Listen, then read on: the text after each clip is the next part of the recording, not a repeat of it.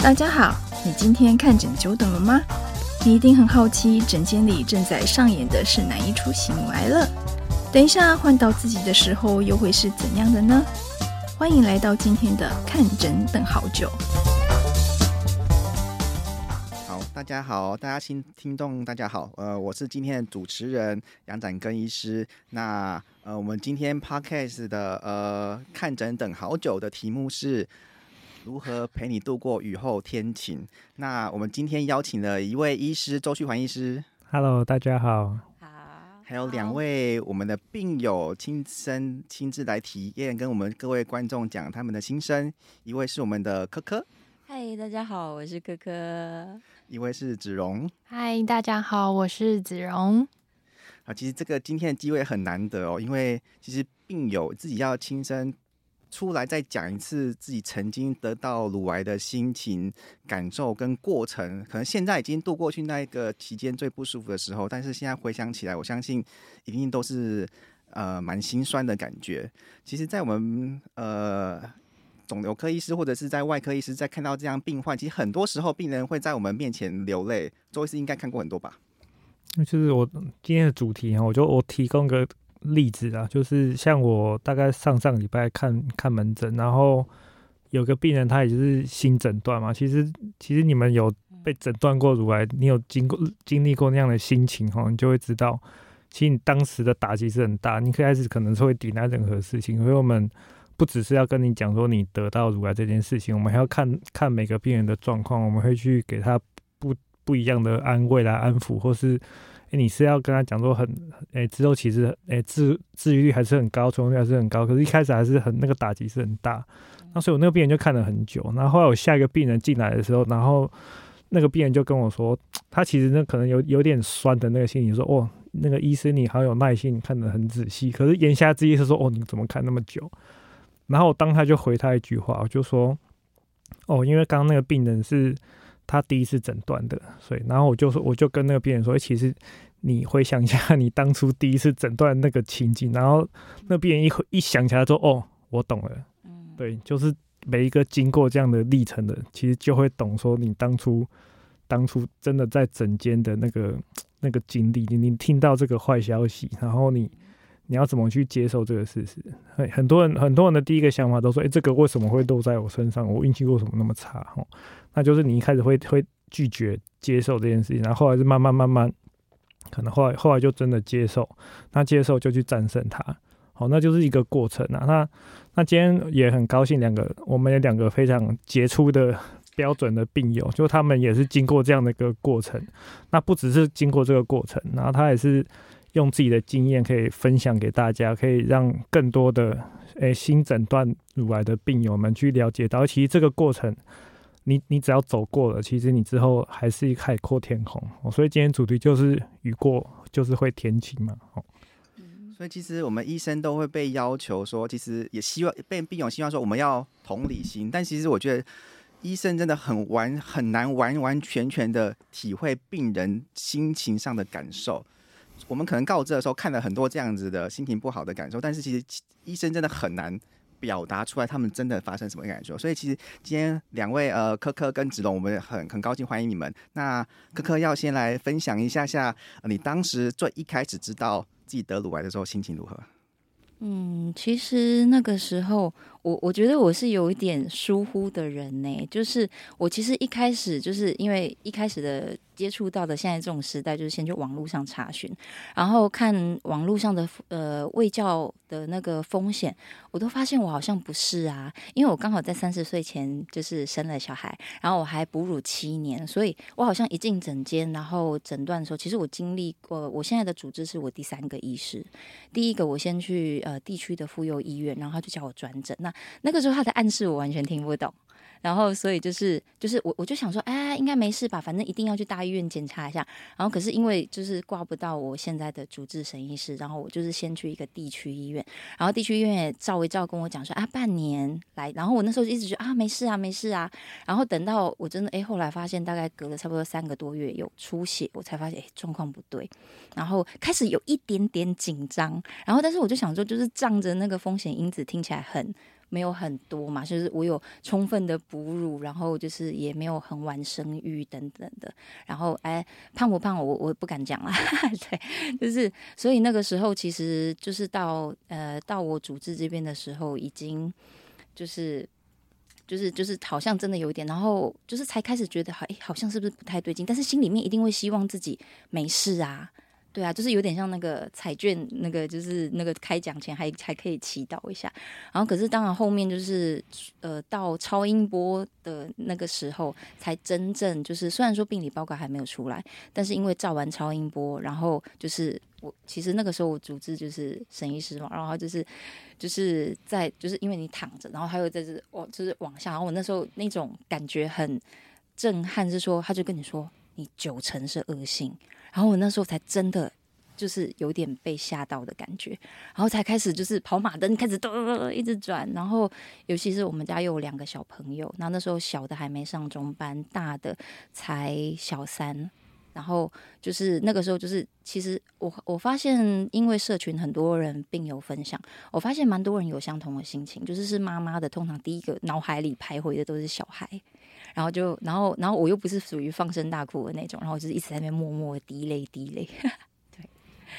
这是这真的啊！我们门诊最常听到就是，我还有小孩怎么办？我小孩还小，就是他妈妈的心愿都是一样的啦，就是要陪小孩一起健康长大。对，其实现在乳癌真的是比较年轻化了，所以很多。确诊的时候，其实小孩还小，还有可能兼顾的家庭主妇，还兼顾了自己，还有很多的工作要做，所以家庭问题，真的我相信会是呃刚开始乳癌病患呃很担心的问题哈。嗯嗯嗯，对啊。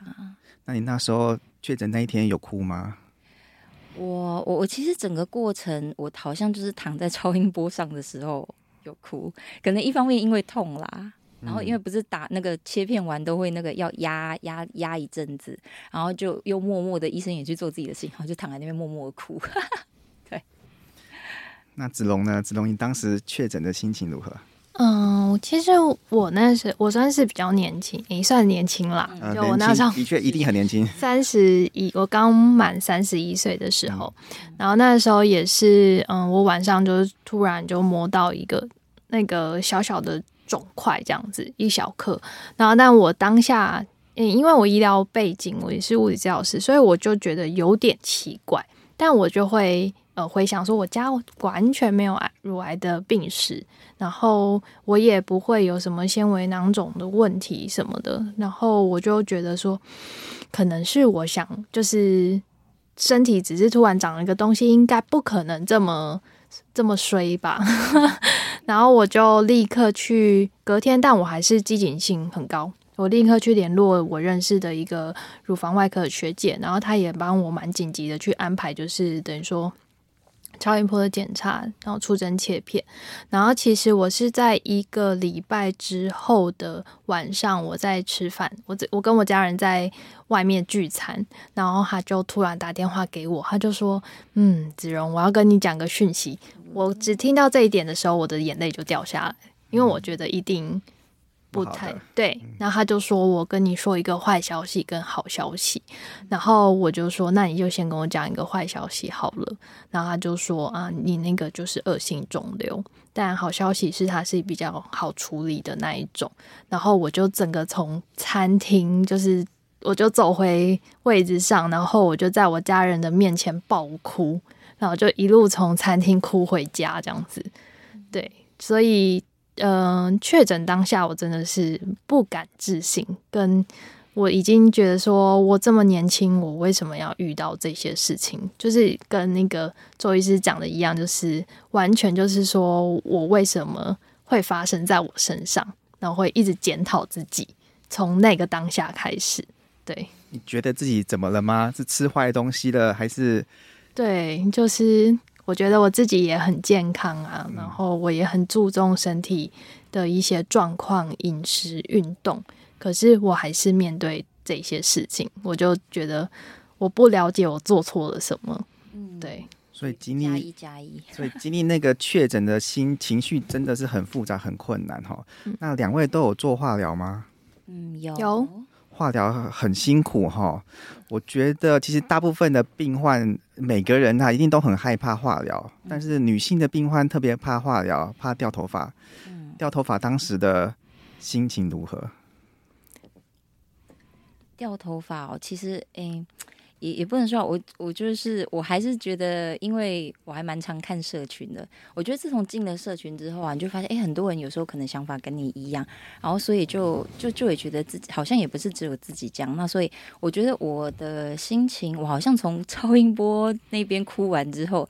平常我就是比较偏那种，就是有点备战状态去。面对我可能要去做的事情，然后所以就是我掉头发的那个时候，我只觉得好好玩哦，就是我我的反应真的是这样哎，就是部分病人不觉得好玩哦，就是因为你已经知道说一定是会有这样的过程，然后啊，我就说我比较那个就是。我都先把事情准备起来，就是说我那时候刚好住院的时候，然后因为我知道就是有那个癌症资源中心，我就先去借好假发啊，我就有一种有备无患的感觉。然后呢，那我就等待掉发那天的到来嘛，然后就发现就是，哎，你平常就是怎么弄都不会掉，怎么会这样子咻一下，然后就夹下来一大堆？我就觉得我被那个惊奇的感觉给就是，哦天哪，怎么怎么怎么那么奇妙？然后就好了，没有，然后那个就是掉到比较稀疏之后，才会觉得好了，一一点点。悲伤这样吗？嗯嗯，子龙呢？三十一岁掉头发很，很对啊，而且我超级爱漂亮的，所以我那时候在，因为我已经留长头发了，然后我就其实我在要不要化疗这件事情，我甚至还去咨询第二意见，但是就所有的医师都说你就是要化疗，然后我就说 OK，我接受，那我就开始准备，就是说我还先去长头发的时候，先去拍个照片。然后留下我的样子，然后之后我去把头发剪短一点，因为我怕我一下子剃全光头，我会心里承受不了。所以我就把长发剪成短发，然后我在打第一次化疗的时候，因为我也会一样去那个群，就是社群上面看，然后就是有病友分享，就是他就是打紫杉醇都没有掉头发，然后我就一直在祈祷说我也要变成这个例外，然后结果头发真的很听话，就是在我就是前面的十四天，我头发都粘得很牢，然后我还觉得说，哎、欸，我的那个头发还在，很开心。心，然后结果第十四天我就抓头发，然后就是一瞬间就是一堆头发掉下来，然后我在这个当下我才觉得有真正就是开始进到化疗的感觉，对，然后但是只隔两天我就立刻迫不及待想把头发剃掉，因为掉发太烦了，对，我就立刻剃掉之后就一边剃发一边哭，然后结果那个发型师就说。哎，你的头型很圆耶！然后我就是看了一下镜子，我说，哦，好像还可以，我就接受就是掉发这件事情。对，周医师，你都怎么说服病人接受化疗可能会面临到掉头发这个问题？嗯，就是我我听两位病友的的那个想法，和我平常就是看门诊的一些经验，那我是觉得。就是医医生想的和病病患想的，就是看的点真的是差很多啊。就是像像我们医生在比如说治疗这要要做化学治疗的时候，我们我们最担心最担心，他真的可能会有很严重的副作用，就是诶、白血球会掉很低啊，然后你的免疫力会很差，这个这些事情是很危险的。哦，那对于掉头发这件事情，就是我们。我们是觉得，诶，其实你就你可能掉光，可是这个其实对你的治疗，还对你的你的那个治疗反应啊什么完全没有关系，也不会影响到你的生命的危险哦。因为我们有遇过那个你化疗完，他真的因为这个副作用死掉，我们就是会很很担心这样的事情。对，所以我们就一直没有觉得掉头发这件事情是很重要。不过就是也是在门诊看看累积起来，就是其实真的很多病人他们把。掉头发这件事情是看的，真的真的是非常非常重要。那其实这也是我们在跟病人沟通一个过程，我们也是跟病人学习。所以其实你们心里在意的东西，可能本来和我们在意的是不一样。所以其实我现在当然是知道掉头发这件事情是非常非常重要。可是我在很久以前刚开始来看的时候，其实我并我并没有这样觉得，因为我们是就是就是你就是要这样做，这个就是一定会遇到的一个过程嘛。吼所以其实。有时候可能站在病人的立场想啊，那那我也遇过有一些有一些，因为因为乳癌他很多都是四五十岁，哦，那有些老公就是真的会对老婆很好，就是就是要掉要，因为他知道后来会掉头发，所以他他就他就跟那个老婆一起两个一起去把头发都剃光。哦，所以这个这个其实我看到也蛮感动，就是你这次刚确诊还说两个人哭得稀里哗啦，然后下次回诊两个都光头这样，我就觉得哦，天啊，这个老公对老婆太好了。哎、我这边可以那个补充一下，我印象中那个时候就是呃，我先生他也有讲说要不要陪你剃光头，其实我心里我跟他讲说不用啊，因为我会戴假发，你光头我就是跟我我又不会跟你一样光头，你剃干嘛？可是我觉得，其实女生落发跟男生剃光头这件事是两件事情哎。对。那男生不一定不一定是光头，可能大家觉得没关系，你可能搞不好以后也会是秃的。但是其实我也很难想象我自己会变光头哎。其实我觉得掉发那一刻，你绝对是非常的难过。但其实回应刚才子龙讲的说，前面两周没有掉发哦，其实化疗，我们我们化疗掉头发还是有个过程的，通常就是大概是两周后会呃第一次化疗两周后，当然当然看是打哪样的化疗，有些化疗会掉头发的，那可能就是两周后，所以不会是一打完马上。所以有些病人会跟我讲，可能我们第一次化疗完，他一周会回诊，他说我都还没有掉头发，我头发很坚强，我觉得我不会掉头发。但是我就会暗示他说，还没到而已，下 下礼拜的那个周末就会掉头发喽，而且通常会瞬间的掉光。好，但其实呃我们可能会提早暗示病人说大概什么时间点会掉头发，那一定会掉光。那掉光，当然还有很多的方法嘛。当然，我觉得像像是可能很多的呃受光团体会有相对的假发可以租借，或者是去用租呃外面的呃理发厅的线去去买买假发。其实我觉得。现在假发真的蛮厉害的，其实有时候去去去特别去找啊，去找适合头型，其实真的看不太出来那一顶是假发。有些假发看起来比它本来真的头发还更漂亮，所以其实呃，我觉得很多的病患不用太担心掉头发问题。我们现在现在很多现代化的假发都非常的厉害，所以先不用太担心，因为把这个疗程做完，通常我们做完这个疗程，头发都会长回来，跟正常一样的，所以其实不用太担心。这边我帮那个我们的癌症治疗资源中心宣传一下，就是那个小小女孩的头发是做假发是最漂亮的哦。对，所以我女儿已经捐两次了哦。你只要就是他们留长发，然后他们想要剪短的时候，大概好像是二十还三十公分吧，我有点忘记，就是三十，好像三十嘛。对，就是就是，我就带那一撮头发去给 去去捐头发。对，所以鼓励听众们，如果听听众们有。呃，本来就要长头发剪短的话，可以考虑把长头发把我们捐给很多需要的病患，我觉得是很很是很棒的一个行为。嗯、那其实化疗不舒服这件事，除了掉头发这件事很心情上很难过，因为我觉得应一定有遇到很多身体上的不适反应。哥哥当时在做化疗遇到什么样不舒服的感觉？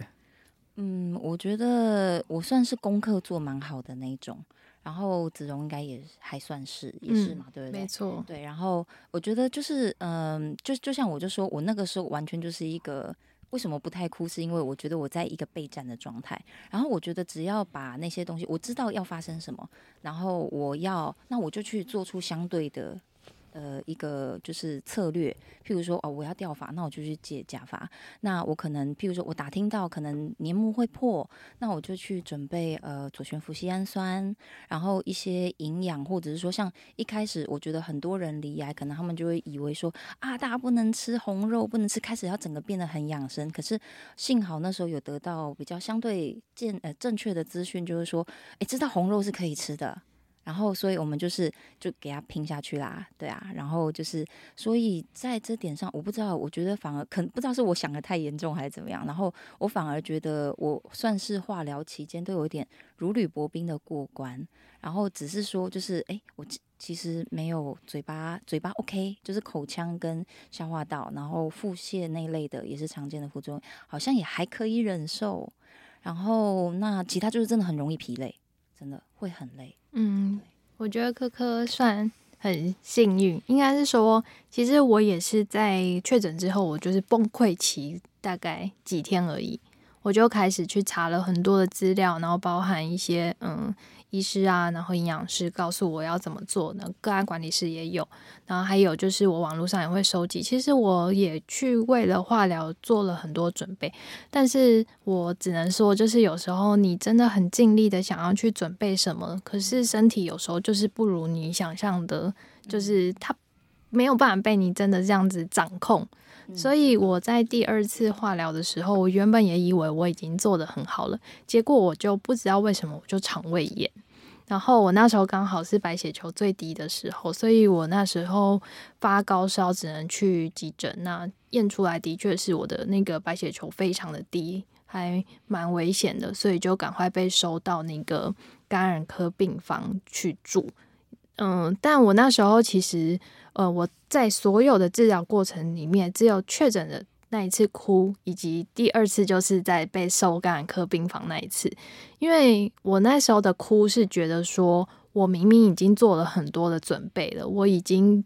调试好心情面对这些治疗，可是我的身体不如我的想象，也所以后来哭完，我就觉得算了，我就是接受它，然后好好的跟医师的治疗步骤就。在那个当下，我也觉得，也许很多事情我就是不要再那么 push 我自己。对，那我就慢慢啊，好吧，接受，放宽心。所以其实化疗副作用除了掉头发，可能血球会降低，可能会面临到发烧的问题，有呃拉肚子、嘴巴破，然后很累。那各位化疗期间有吐吗？没有，欸、对，这次刚好真的也是，就就我们两个都没有吗？没有，我们就、啊、我就腹泻。对，哎、欸，我也是哎、欸。对，然后那就是我我当然因为我有那个出院，我有自费指明吐，反正就是我就说能备的我就会备好。嗯，对。其实很多病患都会想象化疗就是会吐得很惨。哦，但我们现在时代发展的很多，医疗技术也发展很多，现在很多止吐药我们都会在化疗之前就会先给予，所以其实反而现在化疗的引发的恶心呕吐，其实几率降了很低了。嗯，对。应该周医师的门诊应该也很少在诊间外面就吐给你看了吧？很很少会吐这么厉害的啦。不过偶尔还是会遇到啊。不过因为我们现在就是止吐的药，很多效果都很好，而且可以持续很久啊。嗯，对啊，对啊。而且加上我觉得打小白针对我化疗也蛮有帮助的。嗯，其实我到好像后来第四、第五次，我有点习惯化疗带来给我身体那些不舒服之后，我反而就觉得说，哎、欸，比较可以习惯的，好像没有如我想象中的就是这么的可怕。嗯，对。我们小白针是指生血球针，两位在打生血球针的时候会不舒服吗？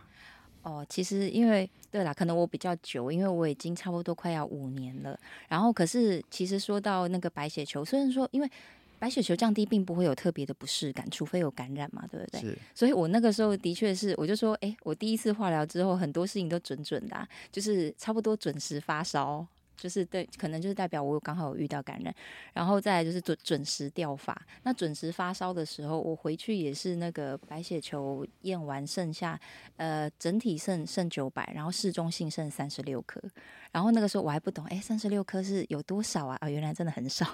对，然后那个时候就是打小白针，那时候第一次的反应比较强烈，就是的确是会有点吓到，因为那个时候一面发烧，人不舒服，然后可能就是打下去，那它就是让你的骨髓。开始就是奋力生产，是，所以那个时候整个就是就是呃，算很酸痛啊，腰啊，就是尤其是这一带特别的酸，然后你就是在病床上，然后就又烧又酸，哦然后很多人会很怕。然后我第二次也是抱着抓了一蛋的心情回去，因为我还自己开车回回回去打针，然后就想说啊，糟了糟了，是不是要开始那个酸起来了？哎，就没有哎，safe，然后就觉得哎，好开心哦。所以呃，当然。大家在化疗过程中可能会面临到这样子血球降低的问题，所以呃，不是每个病友都一定要打呃所谓的小白针、生血球针，当然是除非你遇到了一个血球很低的状况才需要施打的。那如果说在化疗期间可以适量的营养补充的话，其实通常血球不会降那么低。那两位在治疗的期间有用到一些自费的药物吗？自费哦，好像就是止吐吧。哎，是吗？包括治疗有打标靶吗？啊，我没有。哦、有哎，那哎，子荣是什么型啊？荷尔蒙型的，然后 HER2 就是 negative。嗯，对对是是是。嗯，所以我们的乳癌基本上还是要去分形态的，可能不同的形态，每个人的治疗方针不太一样。可可好像有用到自费药物哈。有哎、欸，就是前面因为我是三期加淋巴感染，所以好了，我要感恩健保。对，就是健保有一些很就是基本的药物的给付。那但是后面我的呃，譬如说我的双标靶的其中一支就是第二支赫吉妥，那我就是自费。然后我后面又换到就是更进一步的，就是那个时候算第三代标靶嘛，嗯，就是赫艾宁，赫艾宁啊，算算。算算了，是，所以我都都用过了，对啊。哦，那自费要如何去负担这些？让当时可能工作都有可能有点影响了，怎么用去负担这么昂贵的自费药物？那个时候应该真的就是大家都会讲到保险，那所以我们其实有一些，我我我这边算是有点幸运，就是说虽然说当初在规划的时候不是花很多钱，可是有规划到实支实付。然后，所以，但是因为呃，我知道我们医师他没有很主动的提说啊，你要不要用那个自费药物？其实有时候好像听说病人会有一点压力。可是因为我那时候是有确认过我的保险，然后我去跟我的主治报告说，我的保险好像够诶。然后所以主治可能才会帮我诶，帮我规划一些自费的部分。所以其实我们大部分会讲了，周医师都怎么样去解释这些自费药物的选择？有一定要用自费吗？这其实我们健保，其实健保有很多的药其实可以用了。那其实健保的范围内，其实还是可以达到一些还不错的疗效。不过因为现在药真的太多了，现在现在光乳癌来讲，每每一年都有新核准的药要上市，那这些药都只会越来越贵。从从过去可能打一次可能七八万到十几万，到现在甚至二十几万都有。哦，所以。这些东西，我们我我是会很就是说，哎，我们如果用这个药，你这个状况用这个药，大概效果在什么地方？哦，比如说你用这个，你可以降低三十 percent 的复发，或是说，哎，你可以延长，说你可以活活几个月或者几年的。我会大概很就是很很平时的去讲这些东西啦。那那也不是说去，有时候有时候我们自己的感觉好像是在推销什么东西，不过就是我我是觉得就是。因为现在其实网络资讯真的很、真的很、很进步，所以你刚科哥和子龙两位就是他们确诊过个没，你看才三五天，他们就会上网查遍所有的资料，所以这些东西我是几乎都会讲啊。只是说这个，可就是你你要做这样的治疗，你还是要付出相对应的的东西才能得到嘛。吼，所以就是那当我我其实都会评估看看呐。那其实有那个实质实付的保险，这个是最重要的事情。所以其实呃。当我们医生在跟病患解释自费药物后，并不是说这些自费我们医生会获利，其实并不会获利。但是这些一定都是为了让你的治疗提供更好的选择，可能例如说负重会降低，可能会度过血球降低的时候，呃，可能是因为这些药物可以减少复发的几率或延长的存活期的问题啊。所以其实可能暂时这些药物还健保不给付，但是这些提供这些治疗的使用的时候，可能降低副作用跟提供更好的治疗的选择这样子。好，那最后其实两位都。现在都走出来了，已经度过那最不舒服的时期，那个最恼人的掉头发期间都过去了。那现在，呃，每个我相信很多个病友也都会很曾经面临到呃低谷的时候，但我们要如何陪伴这些病友去雨后天晴呢？哦，这边我我个人真的在疗程中是真的很很。真心感谢社群的帮忙。那虽然说，哎，我觉得乳癌其实真的是一个人数最多，然后又是一个同性别，然后真的，一群女生聚在一起就很容易叽叽喳喳的。然后其实真的就是，我觉得像啊，我们就是可能后来揪了一些同院的群组，那我觉得因为在交流一些呃治疗跟院内的事情是蛮有帮助。那我会觉得就是，哎，大家进来，当然就是比如说聊聊天，然后哎，我觉得后来发现，我觉得那种就是。